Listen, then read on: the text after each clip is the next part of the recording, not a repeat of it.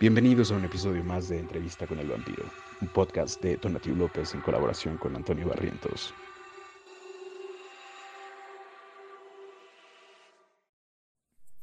Hola, buenos, buenas, porque no sabe qué horas son. Los vampiros no tenemos tiempo. Nada, pues el día de hoy tenemos una invitada muy especial y estoy muy contento de recibirla como a todos los otros invitados en este espacio en el que vive este vampiro, rodeado de animales, por cierto. Y bueno, tenemos a la hija de Frankenstein. La hija de Frankenstein que viene a contarnos un poco sobre lo que alcanza a entender del amor y sobre todo del desamor. Entonces, hola, hija de Frankenstein, ¿cómo estás? Hola, soy la hija de Frankenstein. Vivo en una montaña, en una cueva muy oscura. Tengo 13 años. Em, hija de Frankenstein, cuando yo empecé con este trabajo, ¿no? Cuando me dije quiero encontrar a otros como yo, quiero encontrar a otros como yo que me hagan compañía en mi espacio de vampiro y que al mismo tiempo puedan acompañar a otros, nunca me imaginé que iba a poder tener la oportunidad de entrevistar a seres pues tan fantásticos, la verdad, y menos a una criatura que tiene una edad pues bastante corta y bastante larga, porque también es, digamos, tiene la fortuna de ser hija de padres milenarios como Frankenstein. Y me gustaría que nos contaras un poquito más de cómo ha sido para ti ser hija de pues estos dos monstruos que de pronto pues como que se encuentran el uno al otro y deciden compartir su vida, ¿no? Que son creaciones de un loco, un científico loco, y pues que se aman de una forma muy particular. Entonces, ¿cómo ha sido para ti vivir ese amor de tus padres? Pues por una parte estuvo como que bien y por la otra estuvo como que mal. Ajá. Pero casi todo fue como de que estuvo como que bien, o sea, de que sí se peleaban, todo eso. Y hubo un punto donde ya mis papás como que como que ya no quisieron, ¿no? Seguir juntos y pues se separaron. Pero yo lo vi este, como bien porque si seguían así peleando iba a terminar mal tipo la relación, ¿no? Y pues ya que se separaron, ya se ven mejor, se ven un poco, o sea, se ven más felices, no están como que como antes que que mis papás eran como que ya muy, estaban como que muy tristes y todo eso. O sea, por una parte estuvo como que bien su separación. Y por una parte estuvo como que, o sea, no estuvo como mal, pero sí, a mi mamá me dijo, no, pues es que yo todavía quiero a tu papá y todo eso. Entonces, este, estuvo pues bien, ¿no? Para que ya no se hicieran más daño entre ellos.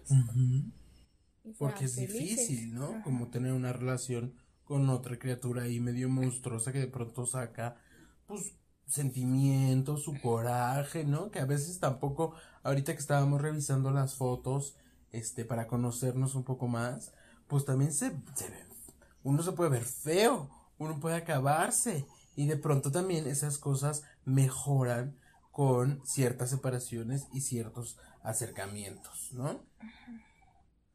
Pero me gustaría que nos contaras un poquito más de qué fue, digamos, lo que aprendiste del amor viendo cómo otros, que eran tus padres en ese momento, se amaban. ¿Qué es para ti el amor, desde cómo lo entendiste en tu familia?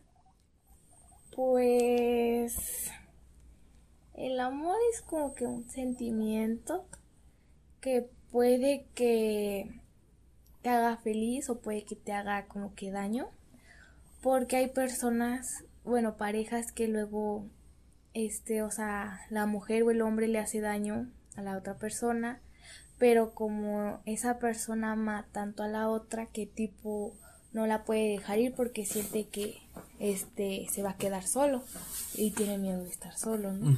Y pues la otra parte es como un sentimiento que te puede hacer bien, así que es una pareja que se lleva bien, este, los dos este se dan amor, no nada más una persona, se llevan bien, este, se divierten y como que, o sea, sí sufren, pero no tanto como la otra relación. ¿Y tú crees que los daños que se causan de pronto en el amor son irreparables? ¿O el amor de pronto se vuelve una cosa que puede perdonarlo todo, este, y que más bien se transforma en otro tipo de amor donde se sigue como compartiendo ratitos de felicidad, como decía. ¿Tú qué es lo que crees? ¿Se, o sea, el amor se puede acabar o más bien se transforma como la energía. Mm, o sea, de que el amor no, o sea, no se puede acabar. Por ejemplo, hay una persona que a mí me importa mucho, es amigo de mi hermano, y pues, o sea, yo decía, no, ya no me gusta, ¿no? Lo sacaba de mi mente y mi mente decía, no, ya no te gusta, ya, deja, veo, veo por otra persona pero lo volví a ver y decía, no, pues es que no puedo de sacarme esa persona de la, mente. ni de mi corazón porque me hacía sentir algo así como bonito. Y el amor no se acaba, solamente se como que se transforma y o sea, todavía en tu corazón vas a sentir o en tu mente esa persona, pero ya vas a estar feliz haciendo otras cosas, pero esa persona va a seguir en tu mente y... y le vas a seguir deseando que esté bien, ¿no? Porque el amor también, yo siempre digo, el amor es desear la felicidad más allá de uno mismo. Y es desear que el otro sea más feliz incluso de lo que uno podría ser. Porque yo pienso que el amor empieza, y yo creo que tú también, ahorita nos cuentas un poquito, en los padres, ¿no? Y entonces cuando nosotros somos bebés y los padres ven ahí un bulto tirado, pues de pronto, pues dicen, lo tengo que querer. Y lo tengo que querer como sea. Yo tenía una amiga que siempre decía, ay, Tona, me da mucho miedo embarazarme. Porque de pronto siento que, ¿qué tal que me sale asesino serial? Mm. Voy a tener que aprender a querer a un asesino serial porque no lo puedo dejar solo. Y es mi hijo, es mi creación. Entonces, tú que vienes de unos padres que vienen de una familia que, o de un científico loco que los inventó, de pronto aprendes eso pero cómo fue, digamos, em, bueno, aprendes que el amor no se destruye, sino que se transforma, aunque sea un amor monstruoso, aunque sea un amor perseguido, aunque sea un amor que está de pronto prohibido, ¿no? Como el chico que nos cuentas, pero uno sigue deseando que ese otro sea feliz, ¿no? Cuando aparecen sus pensamientos, o cómo aparece, sin ponerle nombre ni nada, cómo aparece ese otro ser en tus pensamientos. Pues... ¿Cómo es ese, ese proceso, digamos, de tener a alguien con el que anhelas estar, pero que de pronto hay una condición que no los deja estar juntos? Por una parte, me gusta verlo feliz con otras personas, porque a veces, este, no me contaba nada, pero yo a veces sí lo veía como que muy triste. Y era como de que no, pues si es feliz con una persona, pues qué bueno. No soy yo para prohibirle que no, salga con nadie porque él y yo pues no somos nada, pero a mí sí me importa. Y pues a mí me alegra que esté feliz con otras personas porque si él es feliz, pues yo también, ¿no? Y pues ya. Qué bonito eso que dices, ¿no? Si él es feliz, pues yo también. Yo creo que el amor de pronto, más que un sentimiento, también es una acción, ¿no? Es como una decisión también. Como yo, o sea, de pronto yo decido, yo elijo que voy a amar a alguien. En algunos casos porque veo que ese alguien necesita ese amor y yo se lo quiero dar. En otros porque de pronto se da. Y parece más eso como que es una cosa que no se decide tanto, sino que aparece. Pero una vez que aparece, uno tiene que hacer acciones para que ese amor se note. Y un poco, a veces esas acciones no pasan o pasan acciones contrarias que hacen que ese amor se convierta en su otra cara, que es el desamor. ¿Cómo has vivido tú esos procesos y esas faltas de acciones o esas acciones a lo mejor que sí se hacen en el amor en tu propia vida, pues amorosa, corta, pero nutritiva? Em, pues la verdad, no sé. Em, ¿Te han lastimado en el amor? sí. Eh, de hecho, no tiene mucho. Este que me decepcionó esa persona que era importante para mí. Porque eh, yo ya hace tiempo dije, no, lo notaba raro, frío y así, ¿no? Dije, no, pues ya. Ya, pues ya consigo a alguien más, ya le aburrí. Y yo le decía, no, pues ya dime, ¿no? Este, si te aburro o ya no te importa, pues dime. Y pues ya, ¿no? Y él me dijo, no, ¿por qué dices eso? Si yo te amo y no sé qué. Yo no te haría eso. Y yo le dije, está bien. Le dije, pues confío en ti, en que no me vayas a lastimar. Y él me dijo, sí, yo también confío en ti. Y me dijo, pero tenlo por seguro que yo, yo nunca te voy a lastimar ni, ni te voy a engañar. Y yo le dije, está bien, pero no tiene mucho que me enteré que estaba hablando con otra niña. Y yo nada más le puse, eh, no, pues dure. eh, y le puse, no, pues se renota que soy tu novia. Pero no le dije así como de que, ay, eres un imbécil, no sé qué. Pues no, pues ya no.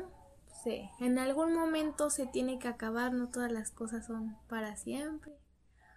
Eh, aunque así tú lo quieras mucho, pues tal vez algún día acabe o tal vez no.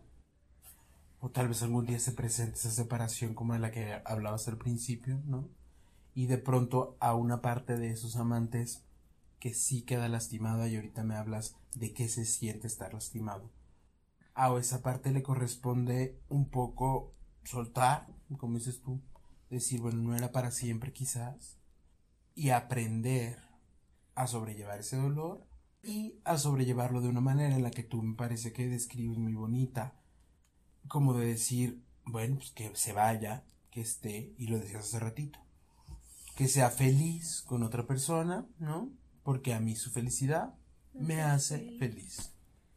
Pero ¿cómo es ese proceso también en donde duele y lastima? El- O sea, esa, esa parte del desamor. Ahora, ¿tú cómo escribirías el desamor?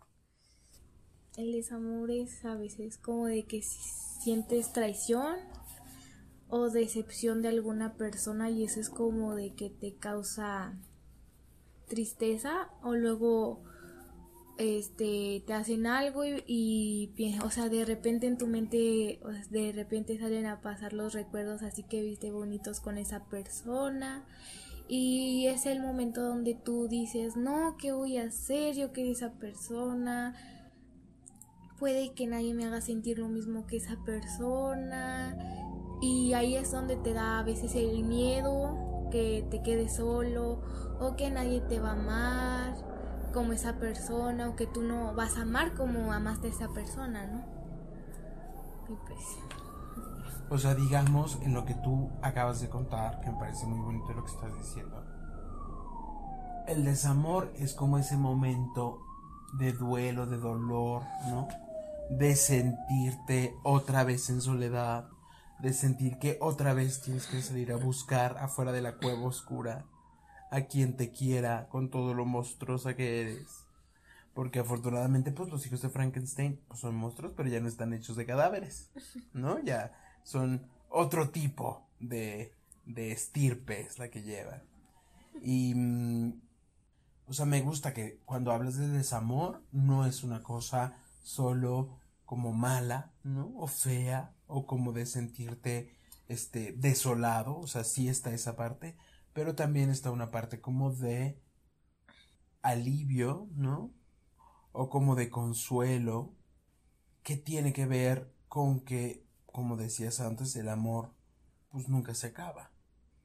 Yo siempre decía, a ver, mis parejas, ¿no?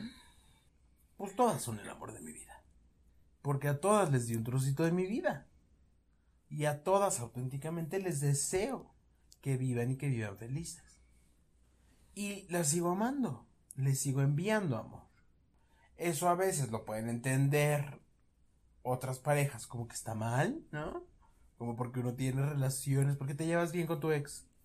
Bueno, pues porque me tengo que llevar mal. Que es un poquito lo que hablábamos del divorcio.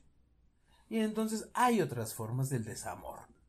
El desamor no es la falta de amor, es que el amor se transforma en ese momento en el que el amor se, se empieza a transformar como en otra cosa. ¿No? Me parece que así lo describes. Porque no es esta cosa de decir, yo a veces pienso que el, antónimo del amor no es el desamor, sino la violencia. Porque en el desamor sigue habiendo amor, aunque sea el final de la frase, de la palabra. Pero en la violencia, en los pleitos, en los gritos, en los lastima, en lastimarse, en la traición, ahí sí hay un poco de falta de amor. Sí pero hay, hay, un, hay personas que, o sea, aunque las lastimen o, digan las personas que ya tuvieron como algo con esa persona que es mala, la persona es como que ciega y dice, no, yo lo conozco, no es así, es más, yo lo conozco más que ustedes, no es posible que digan eso. Y puede que si, por ejemplo, no sé, tu amiga te dice esto, tú te enojas con tu amiga y le dices, no, eh, y terminas esa amistad por seguir. por seguir con esa persona que te hace daño. Y, y las personas pues es como se dice amor ciego. Sí yo a veces digo hay abrazos que son mordida y besos que son de cocodrilo no así que te comen todo pero te, te están así por atrás te están golpeando. Y, y tú sigues allí. Porque crees que es amor porque no porque creas, porque vives ciertos momentos de amor, a lo mejor vives anclado en el pasado, o creyendo que el futuro puede ser mejor, porque el amor como que no tiene tiempo y nos da la esperanza de que en algún momento todo mejore. Vamos a escuchar la canción que dejó el vampiro anterior. Bueno, el vampiro anterior y tú, la hija de Frankenstein, que me encanta todo lo que estás diciendo, me vas a decir un poquito qué piensas de esa canción, ¿vale? Y luego vamos a hablar un poquito también de la imagen que nos acompaña en este podcast. Y eh, me dices también qué piensas, ¿vale? Entonces vamos a escuchar eh, la canción que dejó Jan Willem en el capítulo anterior y vamos a ver a dónde nos lleva.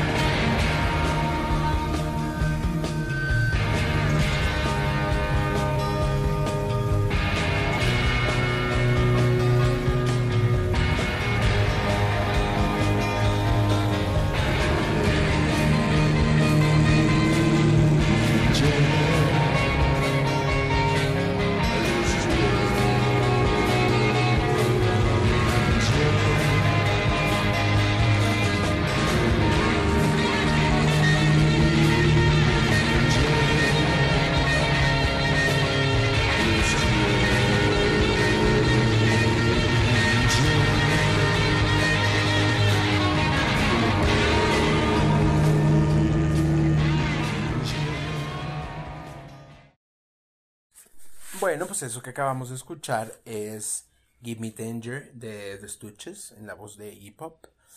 Y bueno, eh, hija de Frankenstein, ¿qué fue lo que pensaste respecto a esta canción? Que creo que va muy bien con lo que estábamos platicando. Pues está bonita la canción. Yo creo que me gusta mucho la parte de la canción en donde de pronto uno, ¿no? Le puede pedir a un extraño, a un pequeño extraño, le dé peligro, porque sabe que el amor, pues es, un volado, es peligroso, ¿no?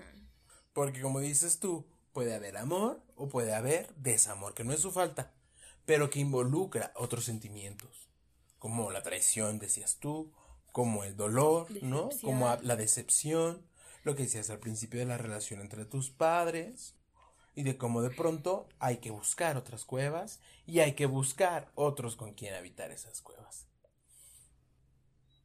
Me acuerdo mucho, ¿no? Porque nosotros tenemos una relación pues cercana, la hija de Frankenstein y yo pues es casi que somos de la misma familia, de un momento en tu vida en donde sentías tú, y a mí me parecía que tenía que ver con el momento que estabas viviendo de la separación de tus padres, muchas ganas como de conocer el amor y de cómo otros cantaban el amor que fracasa. Y me acuerdo que me decías, oye, vampiro, ¿cómo busco en YouTube canciones para llorar? ¿Qué hago? ¿Qué pongo? Y había una canción que me gustaría que escucháramos aquí y que me parece una canción que habla de ese episodio posterior a lo que cantaba Iggy Pop de decir, dame tu mano, yo la voy a sentir, toma la mía, tú la vas a sentir y vamos a caminar juntos hacia el peligro, no importa. Vamos a estar allí. Que eso es una cosa como que el amor de pronto te da. Que te da también esa ceguera, ¿no? Ahí se construye esa ceguera de la que hablabas hace ratito, donde de pronto, pues el peligro se convierte en un peligro real. Y ya no es el volado, sino que pues a lo mejor estás en una relación en la que no quieres estar. O en la que no te gusta, porque al final ya me hablarás más de cómo entiendes la traición, ¿no? Pero primero vamos a escuchar esta canción que yo quiero que escuchemos y me vas a decir qué piensas, ¿vale? De esa canción y qué es lo que te hace sentir. Sí.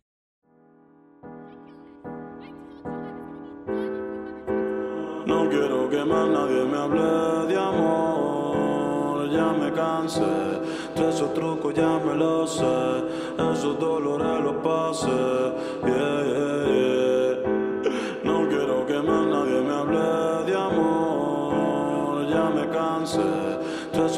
Ya me los sé, esos dolores los pasé. Pues te odio en el secreto, ante todo lo confieso. Si pudiera, te pidiera que devuelva todos los besos que te di, las palabras y todo el tiempo que perdí. Me arrepiento ni mil veces de haber confiado en ti. Quisiera que te sientas como yo me siento. Quisiera ser como tú sin sentimiento.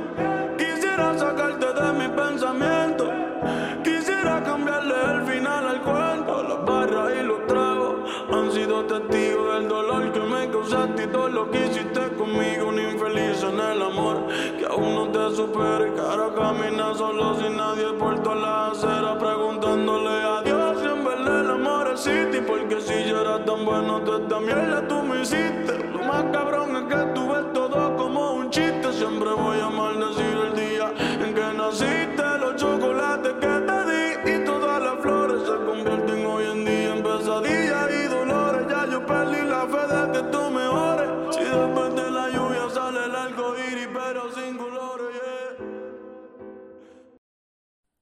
Bueno, escuchamos a Morfoda. ¿Y qué te hace pensar esta canción? Porque luego lo dijiste, ufas. ¿Qué? ¿Qué hay en esa canción? Sentimientos. Ajá. ¿Qué tipo de sentimientos? Como tan buenos como tan malos. Ajá, como lo que acabamos de decir, ¿no? Como que el amor es una dualidad, Sí. un volado. Pues malo porque dice como de que la como lo decepcionaron o lo tipo traicionaron y ya no quiere saber del amor, ¿no? Que como que esas situaciones ya las ha pasado antes y como no quiere volver a sentir eso y pues quiere que le regrese el tiempo que pasó con esa persona porque Supongo que se sintió muy trai muy así muy traicionada de esa persona o decepcionada. Siento eso. Y, o sea, tú acabas de hablar también hace ratito de cómo de pronto la traición, ¿no? Hace que nos decepcionemos. Hace que, eh, pues nos sintamos un poquito también como mal. Y que desistamos como del amor, ¿no? Y que digamos, pues hasta aquí llegamos. A mí me, me gustó mucho como una parte de la canción que dice, ya perdí la fe de que tú mejores. El amor de pronto también es una suerte de fe, ¿no? Como que hay que creer en él. Y hay que creer en el otro tú me hablabas hace ratito de tu traición y me decías esta cosa de voy a confiar en ti y que el otro te decía lo mismo.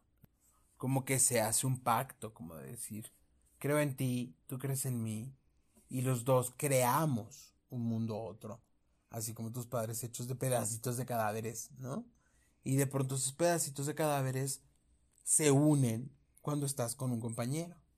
Y no te sientes un cadáver, un monstruo ahí, un Frankenstein, sino que te sientes vivo. Y sientes que puedes como estar en el amor como muy contento. ¿Qué pasa cuando eso se acaba con la traición, por ejemplo?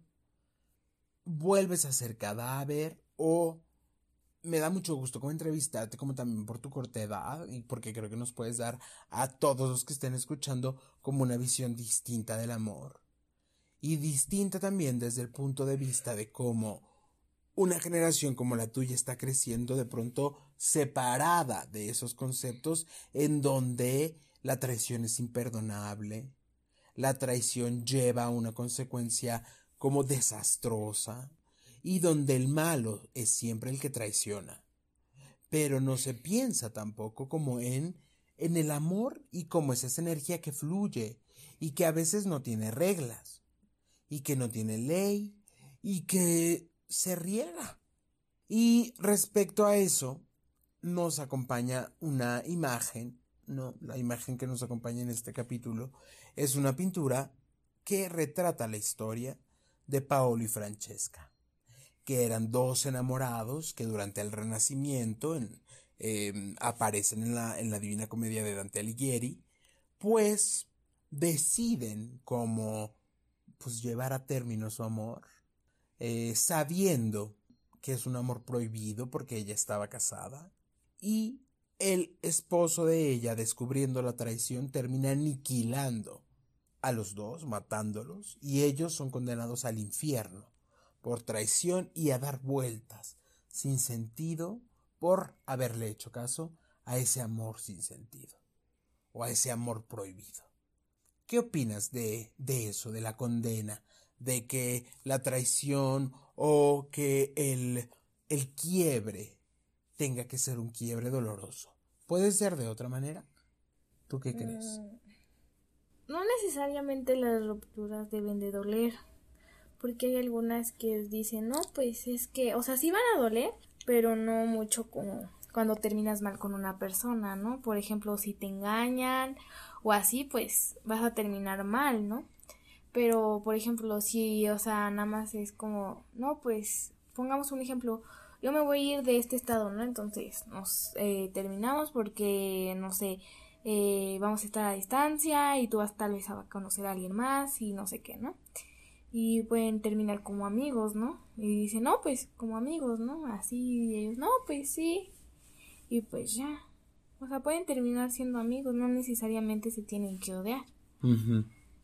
¿Y qué opinas de esa situación de la que acabo de hablar, como la pintura y de estos dos almas que en el infierno pues siguen amándose aunque estén condenados? Y de la decisión de otro de matarlos porque ese amor ya no es de él. Eso está...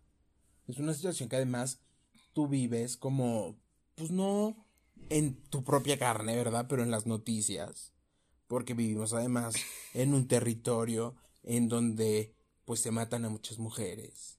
Y esas muchas mujeres que se matan de pronto también tiene que ver con esta sensación de celos, de que si ya no eres mía, pues no vas a ser de nadie más de que hay que aniquilar ese amor que uno siente que lo está traicionando, lo está lastimando. ¿Y qué opinas de eso, pues? Pues em, es algo difícil tratarlo de la traición y decepción, porque si duele que te digan algo y tú estés como que no, pues sí, ¿no? Sí lo va a cumplir. Y después te salga con que no, pues te traicionó, pues iba a ser duro, ¿no? Porque tú confiabas tan, tanto así, tanto en esa persona que decías, es el indicado, no me, va, no me va a hacer daño, la relación va a ser bonita, no sé qué, no sé qué. pero llega el punto donde te enteras o ellos mismos te dicen pues otras cosas, ¿no? Que tú no estabas así segura de que ibas a decir, no, ellos no me van a hacer eso, o así, ¿no? Y te dicen eso y tú dices, no, pues te sientes como decepcionada de esa persona. Y es algo pues difícil, ¿no? Me parece que acabas de hablar como otro ingrediente, ¿no? Que de pronto hace entrar el desamor, hablando de lo que hablabas hace, rato, hace ratito, y es la mentira que puede entenderse como una traición. ¿no? Em, yo creo que es muy doloroso y como dices esto es una cuestión muy difícil hablar del amor y de cómo el amor es energía, se transforma en otras cosas. ¿no? Es muy doloroso también darse cuenta que el amor de pronto, pues eso, cuando se pone en una persona, cuando se cree mucho en ella, de pronto puede decepcionar y puede pues puede entenderse eso como una traición. Como una salida pues no honesta de las dudas que puede tener el otro y yo creo que eso es de pronto lo que tenemos mucho que pensar también otras generaciones pues o sea cómo hacer de esa salida algo un poco menos doloroso. Hoy que nos preguntamos tanto qué sí es amor, qué no es amor, qué son violencias, qué no son violencias, qué lastima, qué no lastima. Eh, creo que habría que pensar también en, en eso, más allá de condenar también, de mandar al infierno, de aniquilar, de matar, un poquito como decías al principio tú, encontrar las formas de que ese amor pues se transforme en otra cosa y de decir, bueno, pues a lo mejor no va a estar conmigo, la cagué, la cagó, lo que sea, pero que sea feliz, ¿no? Porque su felicidad, decías tú, es también, desde que lo conozco, un pedacito de la mía. Y pues nada, a mirar al cielo y encontrar otros amantes. Em, vamos terminando, hija de Frankenstein. Nos gustó mucho tenerte aquí, que nos hablaras desde tu propio entendimiento de qué se trata el amor, ¿no? Después de haber crecido en una familia anhelante de amor y emprender ese camino que todos emprendemos a tu edad, buscando a otros que se parezcan a nosotros, pero que sean distintos también y que les podamos ayudar a ser felices. ¿Quieres decir tú una última cosa antes de ir a, al final y a la despedida definitiva? Eh, pues si el amor este te causa daño, pues tómate un descanso y no sé, vive la vida, sale fiesta, despeja tu mente y pues toma tu tiempo, ¿no? Si terminas una relación, no, no, no como, no luego, luego, así como al mes, ay, voy a empezar otra relación o a la semana, no, tómate tu tiempo, eh, asimila qué, qué quieres, este, con, este, qué persona quieres, estar? este, y asimila bien lo que quieres y no quieres hacer. Y ya. Muy bien tienes que dejarnos una canción para el próximo episodio. Entonces piensa qué canción y despídete con ella. La de...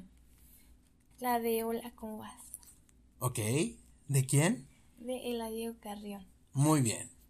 Pues los dejamos ahí, muy contentos de haber tenido a la hija de Frankenstein en este episodio. Eh, esperamos que lo hayan disfrutado. Esta, en esta ocasión hablamos tanto de los estados de la mente, aunque si hablamos de un sentimiento, de una acción, de una cosa monstruosa que es el amor, que puede modificar muchísimo esos estados de la mente y volverse una energía que hay que perseguir, pero que también hay que buscar en el interior cómo se construye esa energía. Pues muy contentos de haber estado juntos. Gracias, de Frankenstein. Y eh, nos vemos la próxima vez. Adiós.